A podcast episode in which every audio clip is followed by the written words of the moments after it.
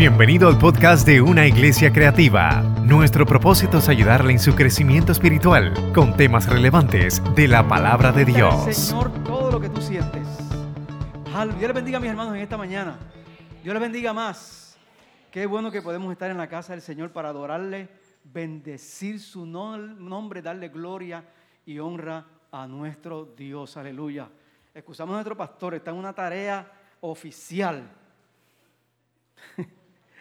Está viendo su nueva nieta, Isla.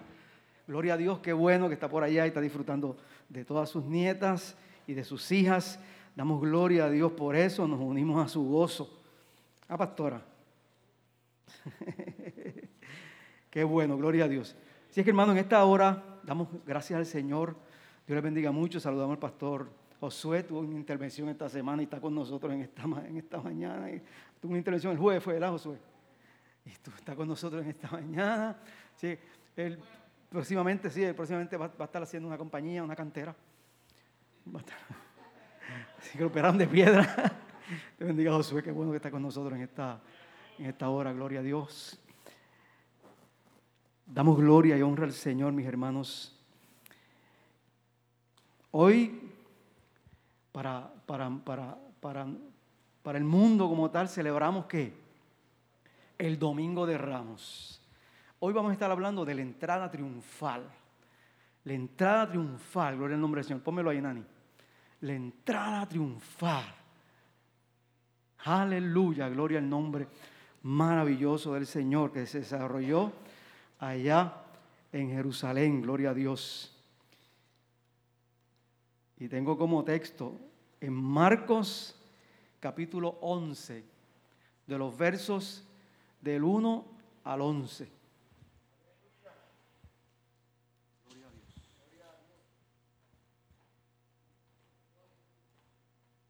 Gloria, gloria al Señor. Aleluya. Alábale y adora, hermano, que Él es bueno porque para siempre es su misericordia. Me dicen que me quite esto.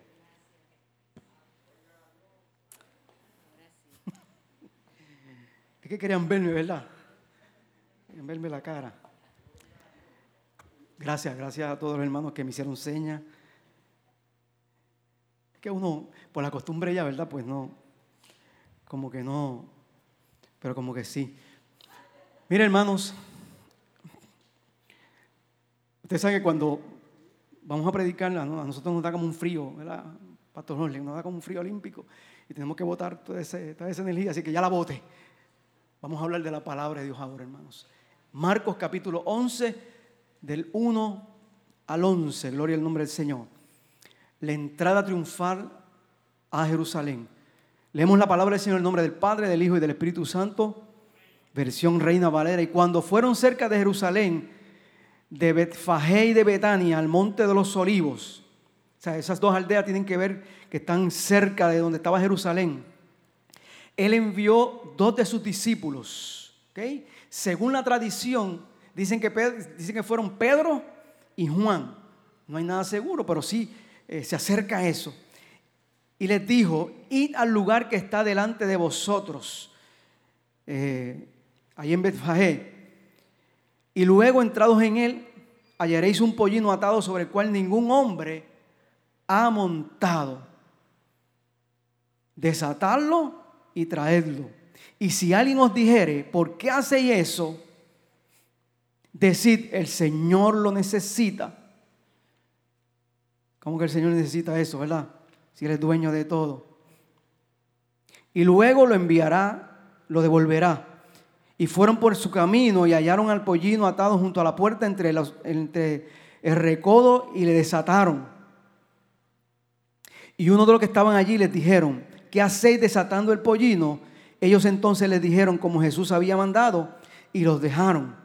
Y trajeron al pollino a Jesús y echaron sobre él sus vestidos y se sentó sobre él. Comienzo de la entrada triunfal, mi hermano. Y muchos tendían sus vestidos por el camino y otros cortaban ramas de los árboles y las tendían en el camino. Y dicen que probablemente eran pedazos de ramas de palmera. Y los que iban delante y los que iban detrás daban voces diciendo, Osana bendito el que viene en el nombre del Señor. Así que había una gente que iba al frente y otra gente venía en la parte de atrás. Bendito el reino de nuestro Padre David, que viene en el nombre del Señor, osana en las alturas. Y entró Jesús en Jerusalén en el templo y habiendo mirado alrededor de todas las cosas, y siendo ya tarde, se salió a Betania o se fue a Betania con los doce. Señor, gracias por tu palabra en esta hora. Bendice tu palabra y esa bendición sea para nuestras vidas, Señor. Amén y amén. Gloria al nombre maravilloso del Señor. Voy a, dar un dato acerca de Jesús, hermano, antes de comenzar eh, a hablar de la palabra del Señor o a, hablar de lo que hemos leído en esta hora. Jesús tenía diversos eh, oficios ministeriales, que la Biblia relata muchos oficios ministeriales, pero casi siempre la Biblia destaca tres oficios ministeriales. Era profeta, sacerdote y rey. Profeta, sacerdote y rey, ¿ok? En su labor como profeta la lleva a cabo durante su ministerio. Y muchos comentan, y yo también creo parte de eso, que su oficio como sacerdote también lo ofrece en gran parte de su ministerio, mayormente cuando está terminando su ministerio. Y hoy día ese es su oficio que está llevando a cabo, el de sacerdote. Y número tres, el de rey.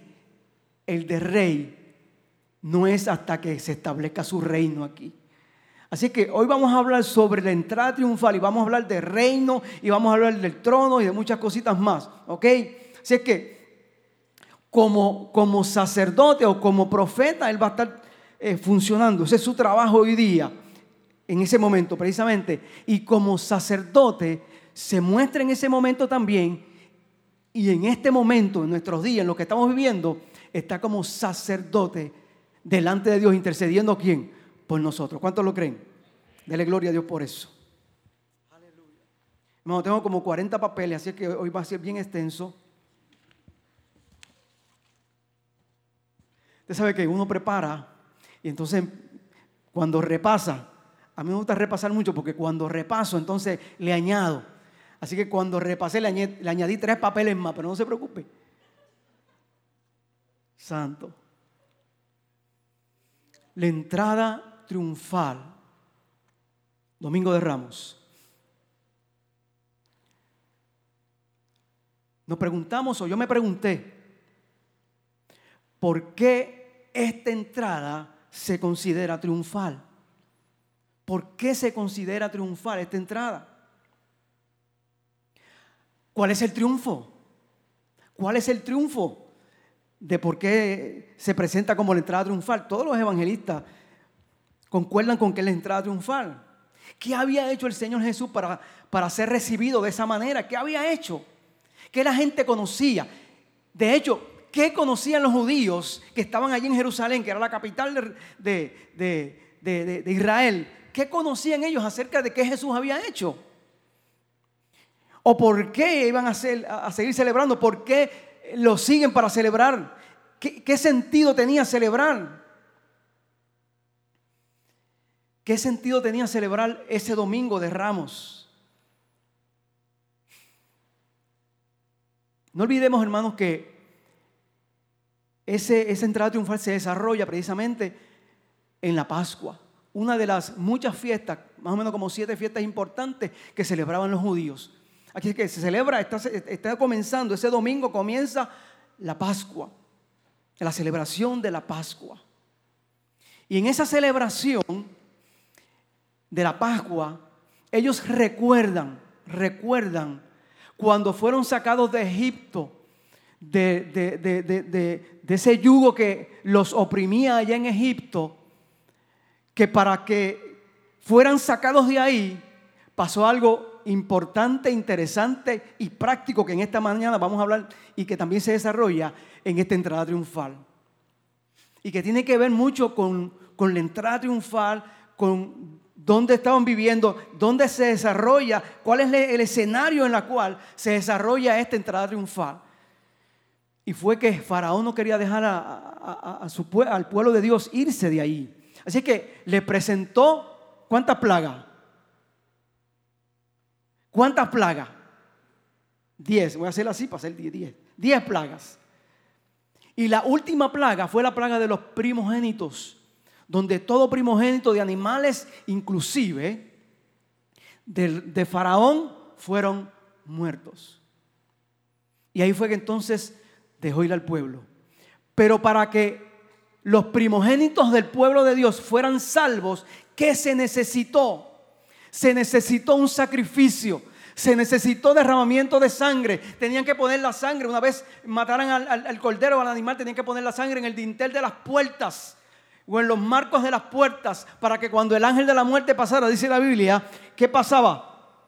Viera que el sello, lo que era lo que los salvaba, aleluya, bendito sea el nombre maravilloso del Señor, y no muriera el primogénito de la familia de los judíos. Así que para la liberación del pueblo había que tener qué? Sangre. Aleluya. ¿Me siguen? De eso vamos a hablar en esta hora también. Para ser librados del gobierno romano había tenía que acontecer algo. Así es que tenía que la sangre del cordero ser derramada. Ese es el significado de la Pascua. Es por eso que Jesús aprovecha ese momento dentro, no, no Jesús, dentro de los planes de Dios. Estaba establecido que el día de la Pascua Jesús tenía que entrar ahí de una forma diferente para que el pueblo viera y entendiera que Él los iba a librar de la bota del gobierno romano, pero no del, del gobierno físico, sino en la parte que espiritual. Ya mismo abundamos sobre eso. Gloria al nombre maravilloso del Señor. Si es que la gente, hermanos, hablando ahora de la entrada triunfal, la gente hace cosas extraordinarias para recibir a las personas que considera que muy importantes. Los equipos que son campeones, son recibidos en los aeropuertos, organizan desfiles en su honor. Cuando un boxeador aquí en Puerto Rico gana, es campeón, chacho. Aquí se celebra eso terriblemente. Lo esperan en las avenidas. Esa avenida Isla Verde se pone, se llena. Las grandes celebridades eh, son recibidas en los aeropuertos, organizan desfiles, eh, eh, hacen hojas sueltas. Algunos le dan las llaves de la ciudad. A gobernantes reyes les reciben como? Con alfombras rojas. Banquetes oficiales, paseos, grandes regalos. Aún en nuestras casas, cuando nosotros recibimos a, la gente que, que, amamos y que esperamos que nos visite, preparamos un ambiente diferente, ¿verdad que sí? Preparamos las mesas, preparamos la silla, preparamos eh, el sofá, preparamos para que se siente, ¿verdad? Preparamos eh, todo, todo. Entonces la comida, nos esmeramos, ¿verdad que sí? Aleluya. Y eso hacen, eso hacemos cuando pues, nos invitamos a alguien. Hace dos mil años aproximadamente y pico atrás, en lo que hoy conocemos como el Domingo de Ramos, la ciudad de Jerusalén tuvo un visitante especial. ¿Cuántos lo creen? Jesús, el Hijo de Dios. Alábale y adórale. Eso pasa cuando se añaden papeles. Aquí dice, pasa al otro papel. No, mentira. Miren, y ese, ese visitante, ese visitante era Jesús, el Hijo de Dios. Es por eso que es por eso que viene triunfante. Es por eso, ya mismo le vamos a responder todas esas preguntitas que di al principio acerca de por qué, por qué se celebra ese triunfo, esa victoria sobre un imperio, sobre el imperio del pecado, gloria a Dios. Hoy día conocemos este día como el domingo que de Ramos. Y muchos saldrán, hermanos, por las calles con esto.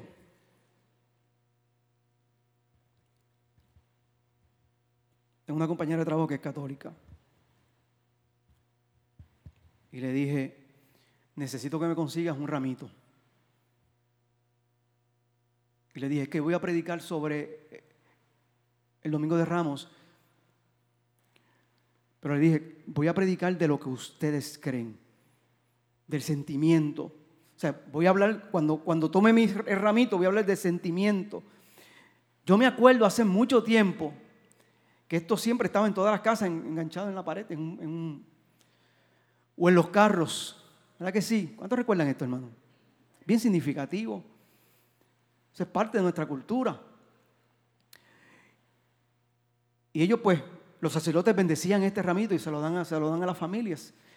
Pero ¿qué ellos hacían? ¿Qué, ¿Qué ellos pretendían con esto? Ellos pretendían recordar, recordar. Lo mismo que nosotros hacemos cada vez que tomamos la Santa Cena. ¿Y qué decimos nosotros cada vez que, que tomamos la Santa Cena? Y esto lo harán que todas las veces que vienen en memoria de quién? De Jesús. Pero a veces a nosotros se nos olvida ese gran acontecimiento hace más de dos mil años, que marcó el principio de la historia de nuestras vidas. Como gente que, que no conocíamos a Dios y que nos inclinamos a conocerle gracias a su misericordia y gracias a que a su gracia le conocimos. Y hoy mucha gente celebra el Domingo de Ramos o, el, o la entrada triunfal y utilizan esto. Esto para nosotros tal vez no sea tan significativo, como para muchos de nuestros hermanos católicos, sí. Pero ellos que recuerdan este día. Y hoy nosotros recordamos eso. Hoy nosotros recordamos la entrada triunfal. Y hoy vamos a hablar sobre eso, sobre la entrada triunfal.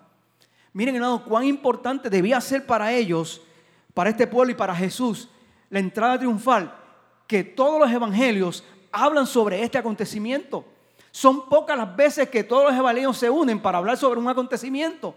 Y todos los evangelios lo reflejan. Los sinópticos y el evangelio de Juan también. Los sinópticos en Mateo, Marcos y Lucas. Así es que ahí están.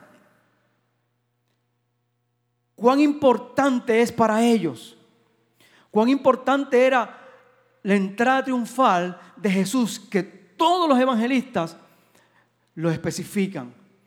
Algunos pues usan otras palabras, pero todos utilizan, gloria al nombre del Señor, este, este pasaje para describir algo. La entrada triunfal se refiere precisamente, hermanos, a Jesús llegando a Jerusalén, como dije en lo que conocemos como el Domingo de Ramos. Y era el domingo antes de qué? De la crucifixión de Jesús. Así es que siete o seis o siete días después, Jesús va a ser crucificado. Gloria al nombre del Señor. La historia de la entrada triunfal, mi hermano, es uno de los pocos eventos en la vida de Jesús. Como les dije que aparecen esos cuatro evangelios. Mateo 21 del 1 al 17, Marcos 11 del 1 al 11, Lucas 19 del 29 al 40 y Juan 12 del 12 al 19. A Juan lo precede qué? En el capítulo 11, cuando resucitó Lázaro de entre los muertos. Eso precede lo que dice Juan. Lo que dice Marco lo precede cuando Jesús sana a Bartimeo el ciego. Aleluya. Dando a entender, mis hermanos, lo grande, la misericordia y los milagros que acompañaban a Jesús antes de que hiciese esa entrada triunfal a Jerusalén, la capital. Aleluya. ¿Cuántos le adoran?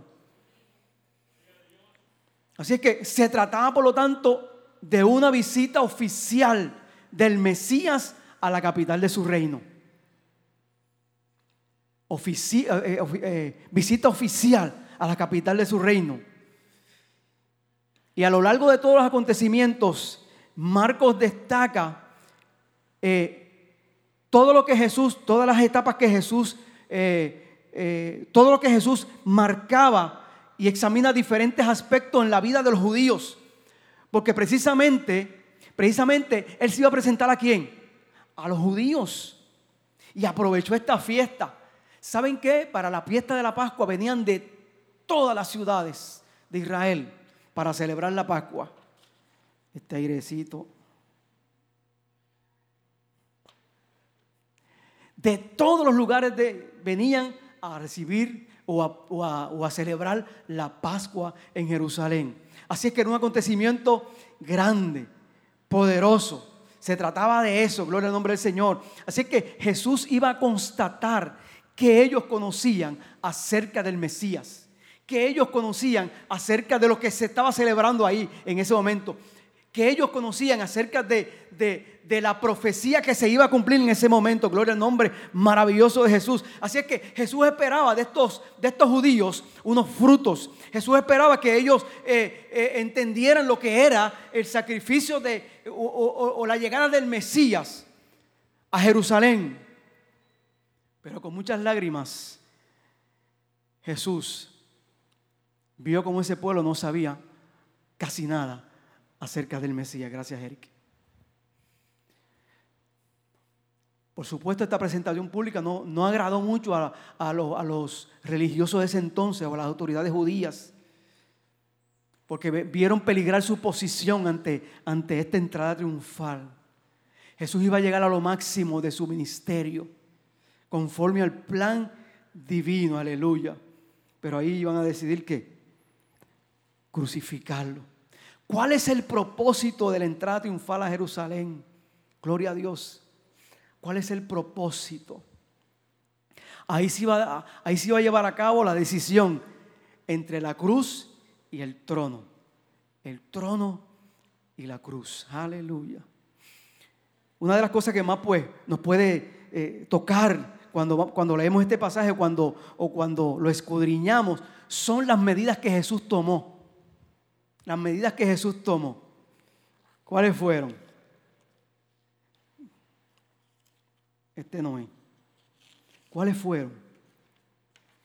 Número uno, ¿y dónde? A la aldea que está al frente, a Betfagé.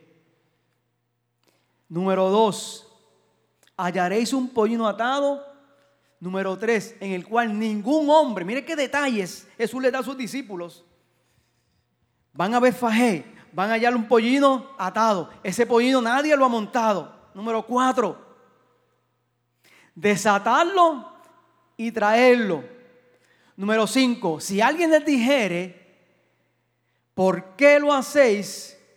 Le dice, número seis, el Señor lo necesita. ¡Wow! ¡Qué detalles! ¿Qué detalles Jesús utilizó para eso? Para su acontecimiento, para la entrada triunfal.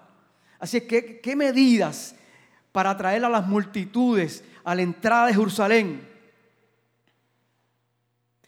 Eso no quiere decir que Jesús tuviera en otras ocasiones gente a su alrededor. Jesús tuvo multitudes, ¿verdad? Cuando alimentó qué? Los cinco mil y cuando alimentó los cuatro mil. Y mucha gente le seguía durante su ministerio por los milagros que hizo y por las cosas que, él hacía. Así que, pero esto iba a ser diferente. Allí Jesús no se anunció. En la multitud, en las cinco mil no se anunció. Eso fue como que sucedió. Jesús estaba predicando y había mucha gente. Y allí Jesús los alimentó. Gloria al nombre del Señor. Pero este, esta, esta, esta entrada a Jerusalén, lo que le llaman la entrada triunfal, fue intencional. Fue intencional de Jesús, aleluya. Jesús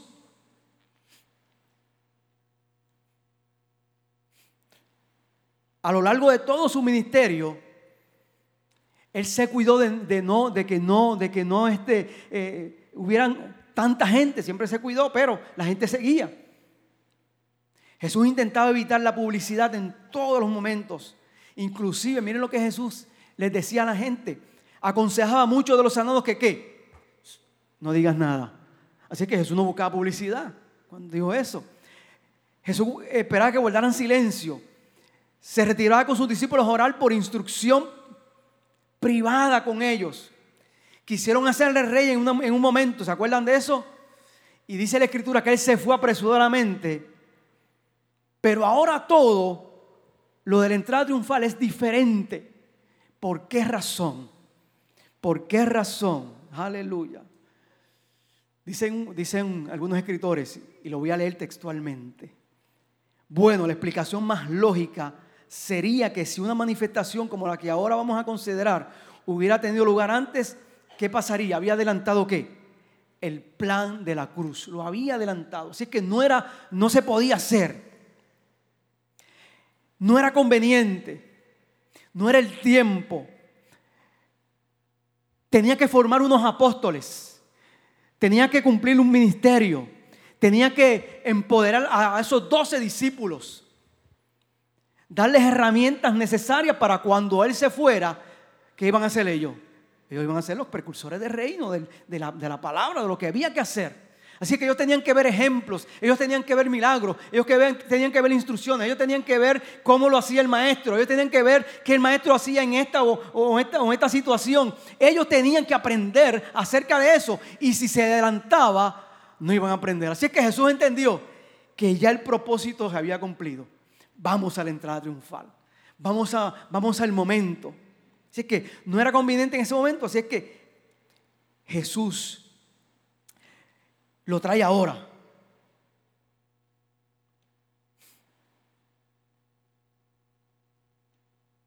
Era imprescindible hacerlo en ese momento, puesto que, ¿qué hermanos? Puesto que Jesús era el Mesías prometido. Ahora se va a presentar como el Mesías prometido. Primero lo presentó Juan. Es aquí yo bautizo con agua, pero detrás de mí viene uno que, que que os bautizará con Espíritu Santo y fuego. Pero Jesús no dijo, yo los voy a bautizar con Espíritu Santo y fuego. ¿Quién fue el que lo dijo? Fue Juan. Así que Jesús no dijo en ningún momento, yo soy el Mesías. Pero en este momento sí se va a presentar. Llegó el momento. Llegó el momento de la entrada triunfal. Llegó el momento de decirle a, la gente judía, yo soy el que había, el que se había prometido. Aleluya. Era imprescindible, el Mesías prometido había de manifestarse a las multitudes. ¿Como quién? Como el hijo de David, como el hijo de David, como dijo Bartimeo el ciego. Y ahí termina el capítulo 10 de Marcos. Jesús era el legítimo hijo de David, a quien aquel Dios había prometido su trono y que sería el heredero de todas las promesas hechas a David ¿Del linaje de qué? De David, del linaje real. Así que vamos a considerar esos aspectos, hermanos. La cruz y el trono. La cruz y el trono. ¿Sabe que Jesús se presenta como el rey esperado? Finalmente sabemos que Jesús que murió en la cruz. Murió en la cruz. Así que ¿cómo se relaciona la cruz y cómo se relaciona el trono? La cruz y el trono. Ya mismo le vamos a hablar de eso, no se apresuren. Algunos piensan que la cruz fue un obstáculo imprevisto en la carrera hacia el trono. Escuchen bien. Algunos han pensado que la cruz fue un obstáculo imprevisto en su carrera hacia el trono. A punto, dice un, escritor, de que acabó con todas sus aspiraciones mesiánicas. Y dice ese mismo escritor, escuchen bien, para los que afirman y los que piensan así, ellos dicen, ellos dicen, eso que piensan así, que la resurrección fue una invención de sus discípulos para que no se porque no se conformaban con un final trágico. Dicen que, vuelvo y recapitulo, hermano. Muchas personas han pensado que la, cruz fue un obstáculo para llegar al trono. Y los que piensan eso dicen que la resurrección fue una invención de sus discípulos que no se conformaban con un final trágico. Otros creen que la cruz fue como un intermedio divinamente previsto para que permitiera a sus cielos viajar por todo el mundo. No conocen la Biblia. Pero en las palabras de Jesús, claramente, mis hermanos, la cruz no era un obstáculo. La cruz no era un intermedio inútil, sino que la cruz era qué? El fundamento sobre el que se iba a establecer el reino de Jesús aunque muchos no lo entiendan, ese era el fundamento en el cual se iba qué? A establecer lo que era la salvación. ¿Cuántos lo creen? Que usted y yo recibimos, gloria al nombre maravilloso de nuestro Dios. Así es que como decía ese himnólogo, hoy yo siempre amaré esa cruz, sin olvidarnos del que quién, quién fue el que estaba ahí, ¿verdad?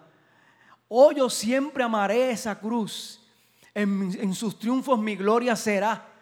Y algún día, en vez de una cruz, mi corona, Jesús me dará. Creo que es el himno 108 en el himnario de gloria. Para que lo busquen. A mí me encanta ese himno. Y lo canto con toda mi garganta y mis pulmones. Así que hermanos,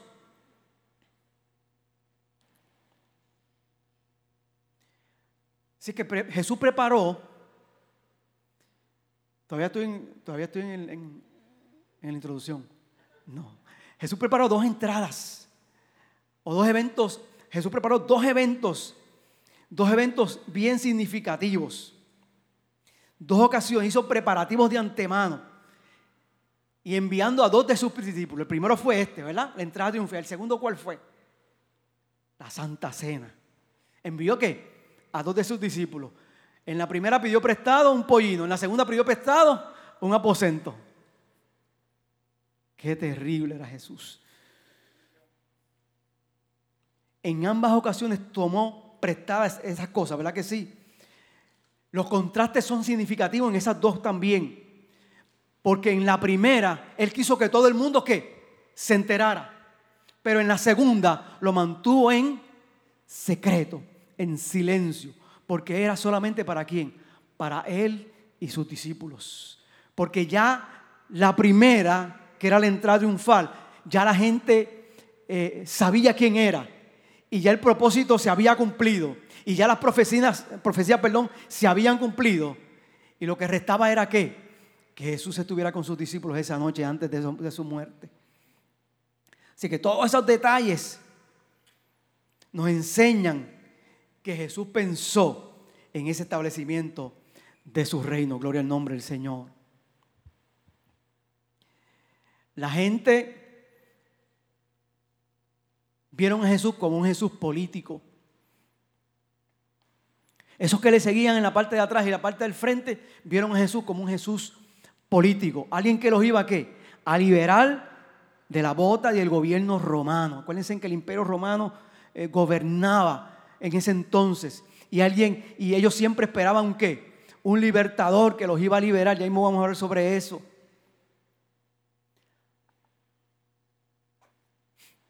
Así es que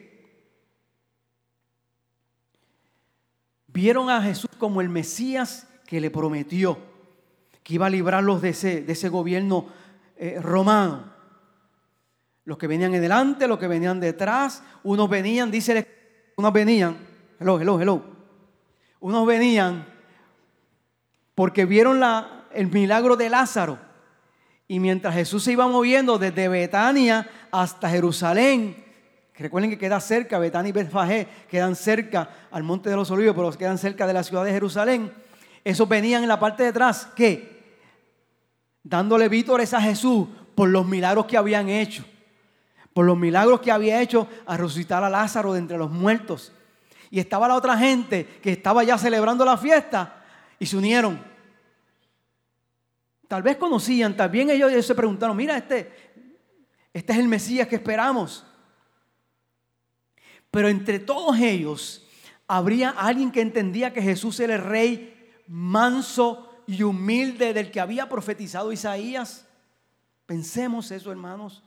Había alguien, comprenderían que él, iba a ocupar la cruz o el trono. Esa gente que estaban diciéndole todo lo que le decían, estaban conscientes de que, de que ese Jesús iba a ocupar qué? La cruz o iba a ocupar el trono, gloria al nombre maravilloso del Señor. No, hermanos, no como muchos de nuestros días como muchas personas en nuestros días tampoco comprenden eso, este milagro, esta entrada triunfal, el por qué se hizo, gloria al nombre maravilloso de Jesús. Y muchos lo celebran como si un día de fiesta. Qué bueno, un día de fiesta más. Algo que va, vamos a celebrar, vamos a comprar, vamos a comer, vamos a hacer esto, vamos a comer pescado. Pero nada más que eso, y se olvidan de lo importante de ese acontecimiento. Gloria al Señor. Vamos a analizar entonces, hermanos, todos esos detalles. Le prometo que ya mismo termino. El pollino sobre el que nadie había montado. Los preparativos. Número uno, los preparativos.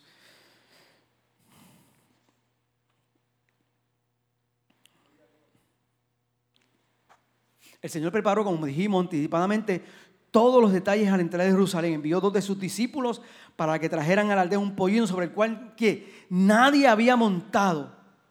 Todo esto, hermano, nos llama la atención porque Jesús podía haber entrado a la ciudad como caminando. ¿Verdad que sí? Y era lo mismo. Osana que viene en el nombre del Señor, caminando simplemente. Como lo hacía en todas las ocasiones. Pero al tomar esta decisión Jesús estaba indicando de qué? De que había un propósito, había algo más, había algo más. Número dos, la profecía de Isaías, Zacarías 9:9, Nani. Alégrate mucho, hija de Sión, da voces de júbilo, hija de Jerusalén. He aquí tu rey vendrá a ti como justo y salvador, humilde y cabalgando sobre un asno, sobre un pollino, hijo de qué? De asna. O sea, en ese momento Jesús estaba claro. Jesús estaba en obediencia al Padre. Él estaba claro de todo lo que iba a acontecer, inclusive cuando fue al monte a orar con sus discípulos. Y dice la escritura que, que, la intensidad de su oración en la intensidad de su oración, la Biblia describe que su sudor eran como grandes gotas de sangre, pero él entendía lo que tenía que hacer. Con toda la pregunta que le hizo a Dios, al Padre, Padre, pasa de mí esta copa, pero no sea como yo, sino como tú. Inmediatamente el Padre le responde, hay que cumplir, hay que cumplir el sacrificio, el sacrificio por usted y el sacrificio por mí, gloria al nombre del Señor. Él tenía claro, en obediencia él se fue, aleluya, y en cumplimiento a la profecía, él tiene que hacerlo de esa forma, gloria a Dios.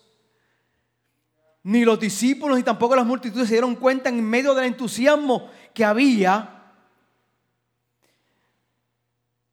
que se estaba cumpliendo la profecía de Zacarías.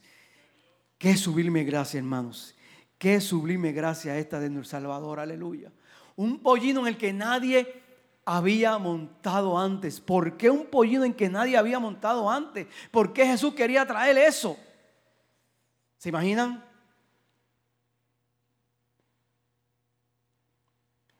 Jesús eligió para entrar a Jerusalén montado sobre él, sobre un pollino. Hallaréis un pollino atado en el cual ningún hombre ha montado. Y hermanos, antes que Jesús pronunciara esto a sus discípulos y le diera ese mandato, aleluya, gracias. Hace rato se estaba moviendo el mundo espiritual para hacer milagros Hace rato, aleluya, antes de que Jesús pronunciara estas palabras, ya el mundo espiritual se estaba moviendo, aleluya, hacia los acontecimientos, hacia el milagro, hacia el, hacia, hacia el mandato del pollino, hacia la gente que iba a prestárselo, gloria al Señor, hacia, hacia sus mismos discípulos que iban a, a buscarlo ahí en obediencia. Ya el mundo espiritual se movía. Aleluya, como se mueve en nuestros días. Los que entienden sobre esto, hermano, tienen que, o, lo dicen, o lo, examinan, lo practican. El asno es un animal difícil de domesticar para ser montado, especialmente que el pollino. Por tanto, cuando el Señor lo montó y el animal se comportó de una forma dócil, fue evidentemente que un milagro. El mundo espiritual se movió para que eso pasara. Aleluya. El mundo espiritual se movió y le dijo, Pollino, vas a estarte quieto ahora. Se va a sentar sobre ti el rey de reyes y señor de señores. Aleluya. No estás domesticado, pero vas a ser domesticado. Había que domesticarlo para que alguien lo montara. Aleluya. Había que domesticarlo para que alguien se subiera. Porque no se iba a dejar montar. Aleluya. Así es que ¿Qué, Jesús se proponía enseñarnos ahí? Había algo más importante que enseñarnos en eso. Él dice, me voy a montar sobre ese pollino, pero tiene que ser un pollino que nadie ha montado. ¿Por qué? Ay, Dios mío, este Jesús. Qué terrible. Sobre alguien que sobre un animal que nadie lo había montado ese animal, el pollino, ya había sido destinado para que alguien lo montara, el Hijo de Dios lo montara.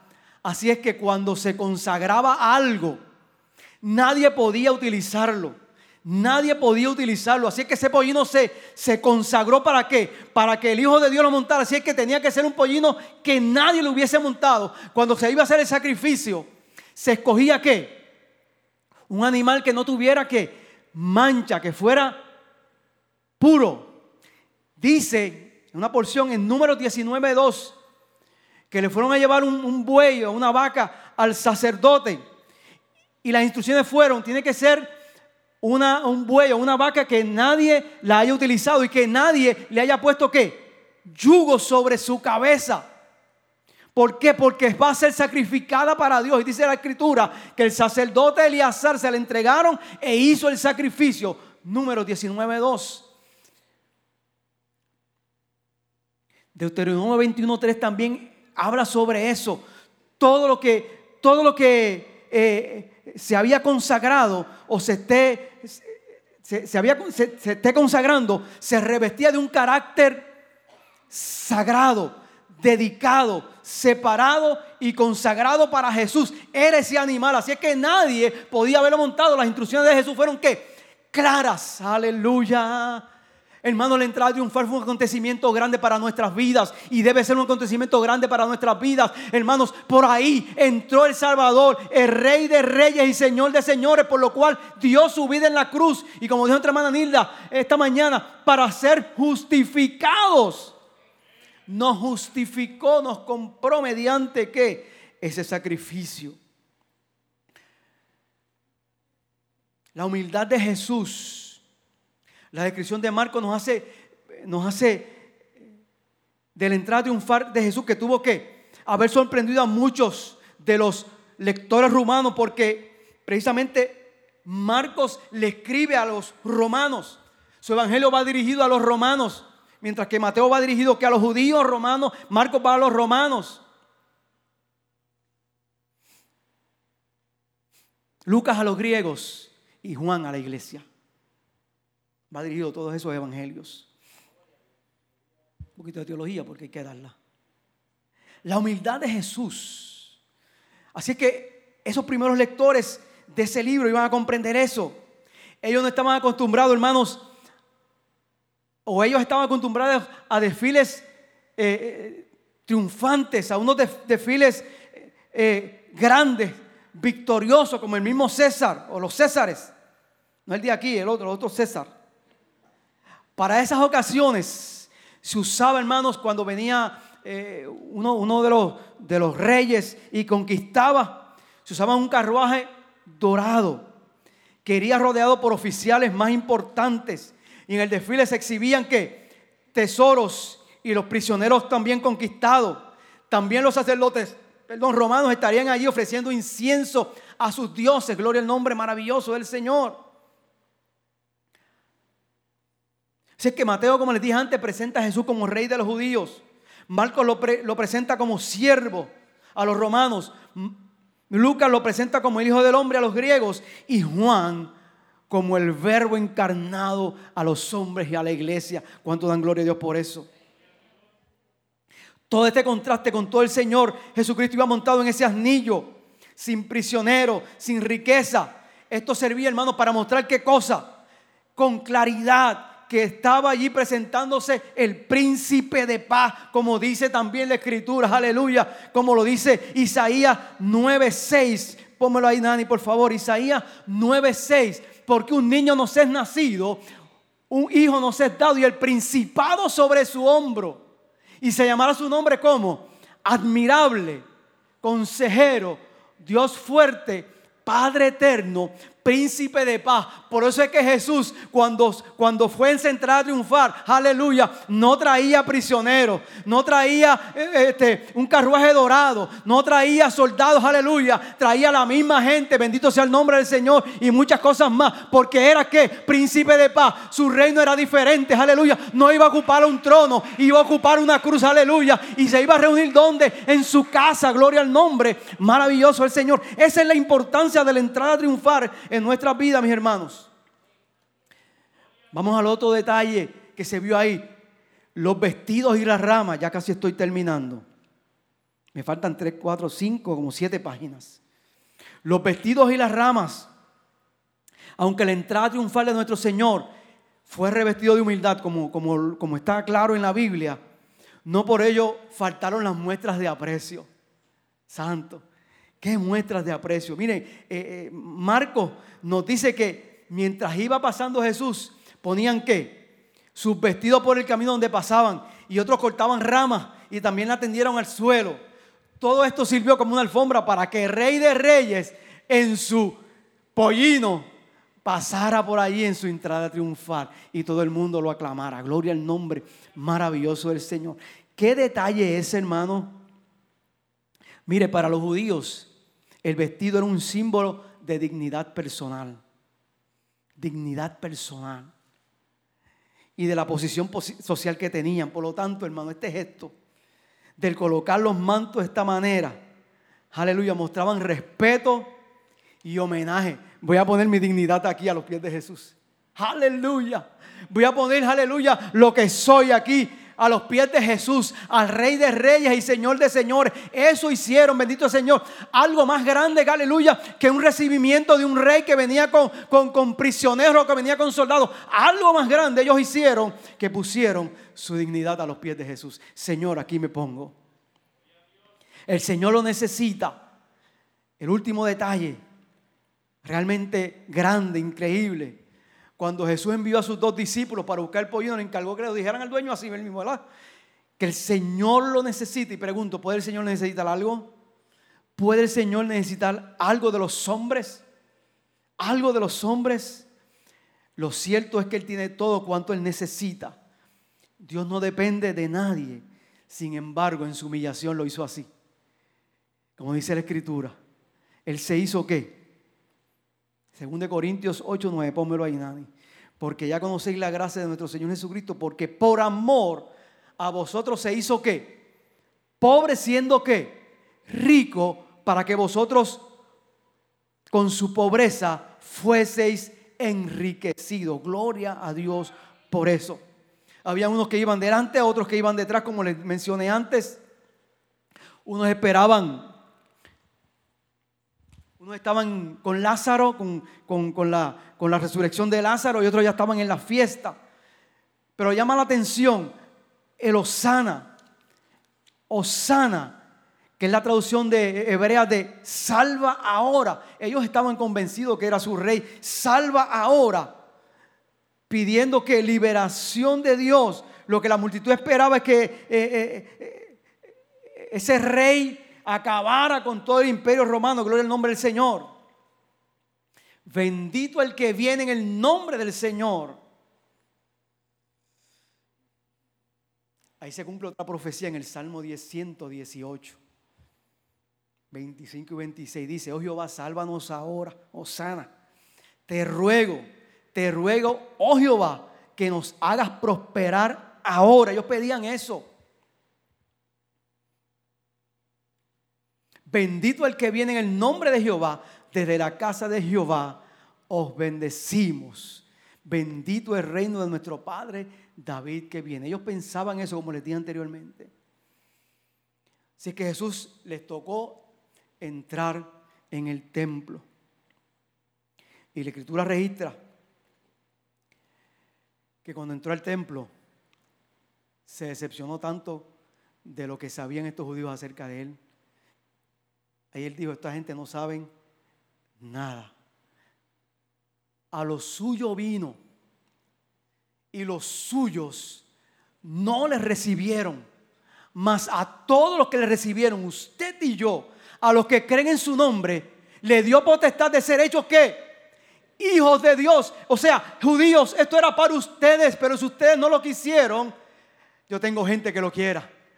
Usted y yo nos hizo hijo, hermano, nos adoptó, aleluya, con todos los privilegios habidos y por haber cuando se adopta un hijo. Cuando adopta un hijo, le dan todos los privilegios de que, de que, de, que un hijo, un hijo tiene, gloria al nombre del Señor. De esa forma, Jesús nos adoptó, aleluya, y esa es la doctrina de la adopción, aleluya, delante del tribunal de Dios. Él nos adoptó mediante su sacrificio en la cruz del Calvario y nos hizo hijos suyos con todos los privilegios que tiene, aleluya, un hijo. Gloria al nombre maravilloso del Señor. Como ya no se hacía, dice la Biblia, se fue a los doce a dónde? A Betania. La casa de Betania prestada, allí con Lázaro y sus hermanos.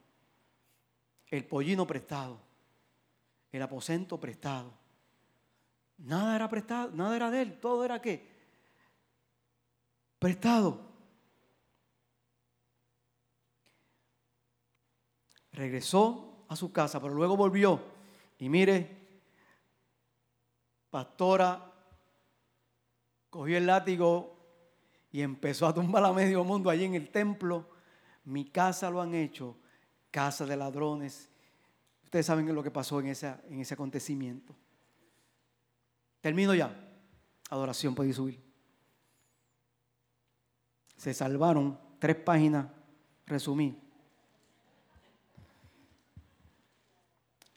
Qué glorioso, hermano, este evento de la entrada triunfal. Qué grande debe ser para nosotros celebrar eso. Acordarnos de eso. Tomar un momentito y decir, Señor, qué glorioso. Señor, si hubiese estado allí. Se me olvidó invitarlos al viaje. Pero ustedes estaban ya. ¿Sabían que ustedes estaban en ese viaje? No, ay bendito. Ustedes estaban en ese viaje a Jerusalén. Y ahí pudimos notar que lo glorioso del Señor Jesús, cómo se hizo pobre, siendo rico, y vino por nosotros. Les leo, esta es una lectura de un pensamiento que tomé. No había lugar en, él, para él en Jerusalén, salvo la noche de su arresto juicio no pasó ni una noche en ella. En cambio, se encontraba cómodo en la acogedora casa de María, Marta y Lázaro de Betania. Allí fue con los doce. El propósito de Jesús al desplazarse hacia Jerusalén era hacer pública su declaración de ser su Mesías y su Rey. En cumplimiento a la profecía del Antiguo Testamento de Mateo, o Mateo dice que el rey viene sobre un asno, fue un cumplimiento exacto de Zacarías 9:9. Como leímos, alégrame de mucho, hija de Sión. Da voces de júbilo, hija de Jerusalén. Y aquí tu rey vendrá a ti justo y salvador humilde. Y cabalgando sobre un asno, sobre un pollino, hijo de asna. Jesús iba en un asno hacia su ciudad como un rey victorioso. Y es aclamado por el pueblo como era de costumbre. Las calles de Jerusalén, la ciudad real, estaban abiertas a él. Y como un rey que sube a su palacio, no un palacio temporal, sino un palacio espiritual, que es que su templo, porque su reino no es un reino, es un reino espiritual, perdón. Él recibe la alabanza y la adoración de la gente, porque solo Él se lo merece. El colocar el manto fue un acto de homenaje a la realeza según, según, Segunda de Reyes 9:13, lean ese pasaje. Jesús estaba declarando abiertamente a la gente que Él era su rey y su Mesías que habían estado esperando. Adoración. Pueden entrar, por favor. La historia de la entrada triunfal está llena, hermano, de contrastes. Estos contrastes tienen aplicaciones para nosotros los creyentes. ¿Qué fue la entrada triunfal? Es la historia del rey que vino como un siervo humilde, en un asno, no presumiendo eh, que en un caballo para la batalla, no en vestiduras reales, sino con la ropa de los pobres y los humildes. Mi hermano, mi hermana, Jesucristo no vino para conquistar a la fuerza como los reyes de la tierra, sino para conquistar con amor, aleluya, tu corazón, mi corazón, por su gracia, por su misericordia, por su propio sacrificio en favor de su pueblo. Su reino no es de ejércitos y de esplendor, sino de humildad y de servicio. Él no conquista las naciones, mis hermanos, sino los corazones y las mentes, aleluya. Su mensaje es de paz con Dios, no de una paz temporal. Si Jesús, hermanos, ha hecho una entrada triunfal en nuestros corazones. Termino con esta expresión. Él reina ahí en paz y amor. Aleluya. Como sus seguidores que somos, exhibimos las mismas cualidades y el mundo ve el verdadero rey triunfante, hermano. Aleluya. Viendo y reinando en nosotros gracias, gracias, gracias por su amor y su misericordia. Gracias por su gracia. Dale un aplauso al Señor. Aleluya. Bendito sea el nombre de Jesús. Aleluya.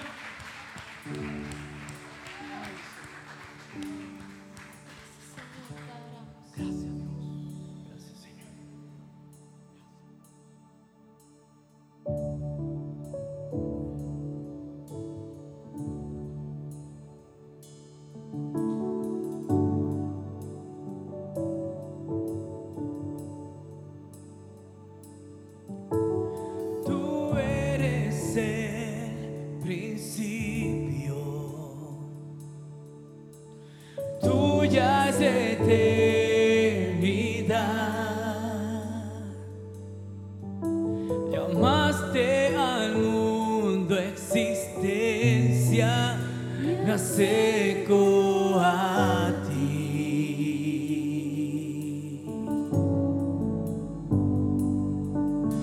Moriste por mis fracasos. Llevaste mi culpa en la cruz. Cargaste en tus hombros mi carga. Me